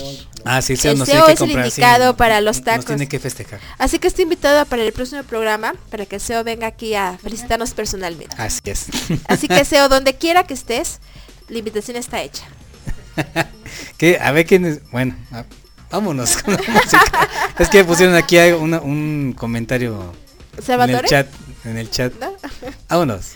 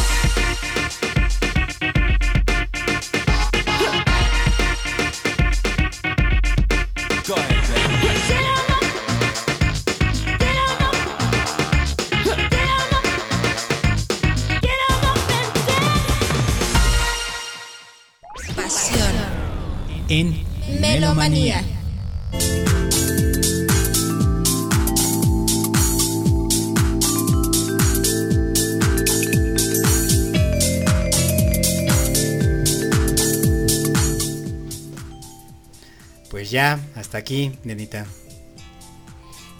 Exactamente, el programa número 42 de Melomanía ha terminado. Bueno, aquí estaba escuchando, bueno, leyendo a Mario también nos está ya escuchando y dice que bueno, él va a festejar comiéndose unos pambazos y gorditas por nosotros. Gracias Mario, bueno. Por aquí el buen Joaquín, Joaquín Gutiérrez Rosales, bienvenido Joaquín. Dice saludos amigos, eh, buenos recuerdos con estos clásicos en español, inglés e instrumental. Precisamente hablando de 1991. Gracias mi estimado Joaquín, bienvenido aquí a lo que es Melomanía. También Joaquín está ya uniéndose al chat, un poquito tarde, pero llegó a lo que fue el final del programa. Así es. Y bueno, pues eh, este fue el programa número 42 de Melomanía. Nos faltaron muchos temas por hablar, Felipe. Sí, bastante. Lo que pasa que como dijimos al inicio, son canciones y temas o artistas que iniciaron en la época de los noventas. Y bueno, yo me refería a, a tu compadre Salinas. Ah, sí, de temas mi tío Carlos de mi tío Slim. Carlos, ajá, también. Exacto, acá uno fifi, Pues, influyente. pues mira que desgraciadamente Carlos Salinas estuvo en la secundaria donde yo estudié. ¿De verdad? ¿De verdad? La secundaria 3. Igual López Portillo, igual Echeverría, o sea, ¿En pura. dónde, en dónde se ubica? La secundaria 3, el negro Durazo. ¿En dónde se, Y, se y ubica? dices que no eres fifí, ¿eh? Nada más así, nada más para, para que no digan. Así es. Pues así rápidamente, bueno, para cerrar 1991 fue el año en que precisamente Salinas eh, vendió todos los bancos, los se privatizaron. Eh, comentabas sobre también Telmex, así como en el caso de México fue el, de las cosas más relevantes, ¿no? 91 estaba Salinas, como bien dices, de presidente. Había entrado en el 88 y terminaba en el 94. Así es. Y bueno, ya para acabar también, una cosa muy, muy buena en el 91 fue que vino precisamente Plaza, el grupo Plaza, Mm. a México. Hubo cuatro presentaciones. La primera fue el 19 de octubre con Patrick Miller en el Club de Periodistas. La siguiente fue el 20, el domingo, en el módulo de la llantera Zapotitlán, también con Patrick. El domingo 27 estuvo en el Centro Cívico Santa Clara, también con Patrick. Y cerró el grupo Plaza en México el domingo 3 de noviembre en el Deportivo Olímpico. Y este fue un, sí que un evento entre Patrick Miller y Sunset. Plaza, ¿por qué no pusimos Plaza? Nadie lo sugirió. Pero bueno, no, vamos a ¿Pones una de Plaza con o otra cuál que sugiero aquí, eh, Sir High Tech. Ya se le quedó como Sir, por, por presumido. por presumido. En buena onda, en buena onda. Ok, pues gracias a todos ustedes por habernos escuchado aquí en este programa número 42 de Melomanía. Gracias aquí a Anita López desde Coaca- Coacalco. Cuacua, cuacua, de cuacua, cuacua. A Fabiola Master, Zavala. ni una más. Sí, Fabiola Zavala y su hermana Diana. Que soy yo, ¿eh? Gracias. También quiero eh, dar, eh, pues mandar saludos y dar gracias a Joaquín, que estuvo aquí, que comenta que se unió al chat tarde, pero desde hace un rato está escuchándonos desde su trabajo. También eh, está Joaquín, como me ha comentado, mi buen amigo Aster, eh, Joaquín Gutiérrez Rosales, su nombre completo. Y eh, Mario Cortés, desde Catepec. El buen Víctor Díaz, el, el Juan Arturo Treviño desde Monterrey. Y también está que no se me vaya ninguno. Salvatore, también un fuerte abrazo y gracias por estar esta noche con nosotros. Y nos dice Salvatore que el vinil es master. A ver. ¿dónde? Ya ni los, busqué. los prometimos y no los dimos. Ya ni busqué. Bueno, Salvatore, nada más por eso te vamos a dar un, un, este vinil para el próximo programa. ¿Qué te parece, Master? Eh, pues vamos a ver de dónde lo sacamos porque... Aunque son de rancheras, mi estimado Salvatore, ¿qué te parece? Digo, no dijimos viniles de qué. Que íbamos a viniles, pero no comentamos. Dice Salvatore, ¿y los viniles qué? Igual que el César debe playera y disco. Bueno, César es el vacín, pues ahí sí tú quéjate con él, ¿no? Aquí no es buzón de queja. Aquí Moisés Torres Leal nos está comentando que, ya que eh, estábamos hablando de plaza, que pongamos la Ah, última para cerrar el programa. Algo de plaza. De hecho teníamos eh, en el guion otro, pero bueno, ya aquí Felipe está dando su, su bobo. Su bobo. Entonces vamos a poner una de plaza para cerrar precisamente. Y voy a buscarles, de hecho, este tema que es precisamente de 1991. A ver, déjame ver. También aquí Esther está comentando, o sea, esto no se ve en los viniles, pero como escuchó a Salvatore también exige viniles. Amigos, eso se los vamos a dar con la condición más que de que dentro de 15 días vengan por ellos. Si no vienes de 15 días, el regalo queda obsoleto. ¿Qué te parece, Ah, Master? perfecto. Perfecto. A ver, ya aquí, aquí lo tengo. Y vámonos a cerrar con este tema de Plaza, un grupo que tuvimos la oportunidad aquí en México de que vinieran, se presentaran aquí con Patrick Miller, así es. Bueno, aquí este ya está haciendo como anarquista aquí levantándolo. Él sería bueno como para el sindicato. Y comenta que los viniles, la despensa y los vendes de Soriana, ¿qué onda? ¿Cuándo, cuándo dijimos todo eso, Master? Que la verdad, este, pues no, no me acuerdo. Yo nomás sé que el vino nos hizo hablar el día de hoy. Exactamente. El vino, el vino sacó nuestros, nuestro lado B. Sí, así es. Bueno, pues eh, gracias a todos aquí en Melomanía por haber escuchado. Gracias al buen Ri- Richard, Moisés, Juan, eh, Juan Arturo. ¿Quién más estuvo por acá? Eh, Salvatore, As- Joaquín, nuestro amigo Aster. Aster. Ah, ¿Quién más estuvo por acá? ¿Víctor? Dice Joaquín que los vejeapollos de... ¿Cuándo? Los peje apoyos. Uy, as- no, así no participo, dice Juan Arturo. Uy, conta, ¿ya ve? ¿Cómo te cotizas, conta? Y los... ah, Los ah, y aparte grabado. que tenemos Sí, grabados. sí, cierto. Entonces, creo que va a haber algo de soborno. Saludo a toda la gente que nos escuchó en TuneIn. Un abrazote a todos ustedes por allá. A ver, vamos a ver, nada más así como que de pura chiripa, ¿quién nos escuchó? Así es. No, ¿En qué parte en el- del en el- mundo? En el mundo mundial. En el mundo mundial. A ver, tenemos a alguien aquí que este es de Gran Bretaña, de Reino Unido. Nos escuchaban por allá. De acá de Berea, California. Aquí que ya no alcanzo a ver, está muy chiquito esto. Desde, bueno, Garza, Garza García buen conta, ¿no? También está eh, Desde Morelos, pero ese qué estado sería? Cuernavaca. Cuernavaca, No, Morelos. Ah, también Zacatecas. Zacatecas. Saludos a la gente hermosa de Zacatecas. Aguascalientes, Está más abajo. más abajo Aguascalientes. Toluca, Ciudad de México. Ciudad de México. Saludos a todos ustedes.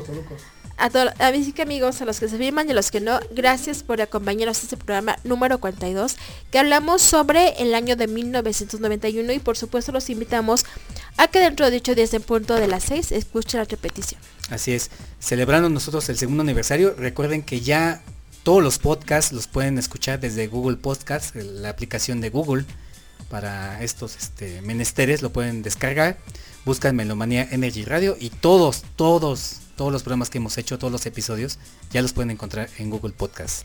Entonces, y también en Spotify, entonces solamente con un clic pueden escuchar los Así es, programas y deleitarse con todos ellos. Si ya tienen ustedes instalado Spotify en su celular, busquen igualmente Melomanía Energy Radio y nos pueden escuchar Y también- todos, todos los episodios. Exactamente, leer los eh, blogs que tenemos eh, pensados especialmente para ustedes. Exactamente, el blog oficial de Melomanía, búsquenlo ahí también. De hecho, en los podcasts también vienen ahí los enlaces para que se conecten a todas nuestras plataformas, ¿sale? Y bueno, pues Dianita, gracias por este programa. Marco, gracias amigos Trixie Hackter, una vez más, también al, al interventor, gracias por gracias por estas dos horas, eh, cual escuchamos música, anécdotas y muy buena información. Así es. Trixie. Gracias a todos. Buenas noches, chao. Guadalupe Santana, Trixie. Oye, Trixie, ¿cuál fue la...? Yo no escuché, ¿eh? La frase ¿Cuál está, la está grabada, pero repítela, Trixie. ya no me acuerdo. improvisa, improvisa. Sí, es que siempre Eh, improviso eh, la. esos la alcoholes, frase. esos alcoholes. ya, Eh. Eso fue, ya ven, para qué me dan. Pero yo encantada. Sí, sí, ya saben cómo soy, ¿para qué me invitan? Ah, exactamente. Pero me encanta. Bueno, buenas noches a todos. Muchas gracias. Que tengan bella, bello fin de semana. Vámonos, Pues- pues. Master, gracias, Hackter, no te despediste. Estás comiendo, Dijo estás que buenas comiendo. noches, muchas gracias. Sí, Sí, bien. muchas, muchas gracias a todos. O sea, super X tu saludo. No, al contrario, muchas gracias por escucharnos, gracias por los dos años que dijimos estamos celebrando, ojalá que sean otros años más. Y vamos a echarle muchas ganas, nos faltó también los, las cuestiones ecológicas de que hay que cuidar el planeta. Y eso sí es en serio, hay que cuidar el planeta, hay que usar menos el coche. Pla- Eh, bolsas de plástico, bolsas de plástico pues es posible igual no fumar tanto. Cargue sus, termos. Sus termos también. Para que, cargar termos para que no haya botellas de plástico ni unicel. Así es. Usen menos su auto, por favor. También hagan un esfuerzo o compártanlo con gente que conozcan. Por favor, no tiren basura. O sea, por muchas cosas más, no tienen basura. Caminar es más su lado, así que usar el menos auto les va a servir para todo. Ok, pues bueno, este fue el programa número 42 de Melomanía. Gracias a todos. Amigos, nos vemos dentro de 15 días y no se olviden de escuchar repetición el próximo viernes en punto de las 6. Y nos vamos con este tema sugerido por el señor eh, Moisés. Esto es Plaza Jaidejo de 1991. Gracias a todos, nos vemos. Chao. Bye. Bye.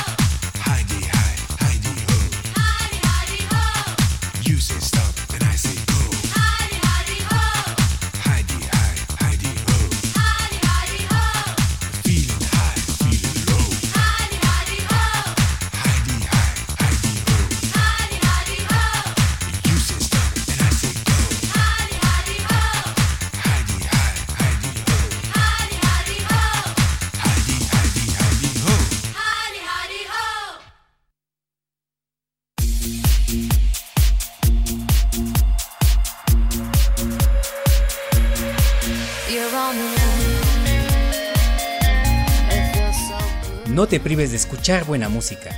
Te esperamos el próximo programa de Melomanía por Energy Radio.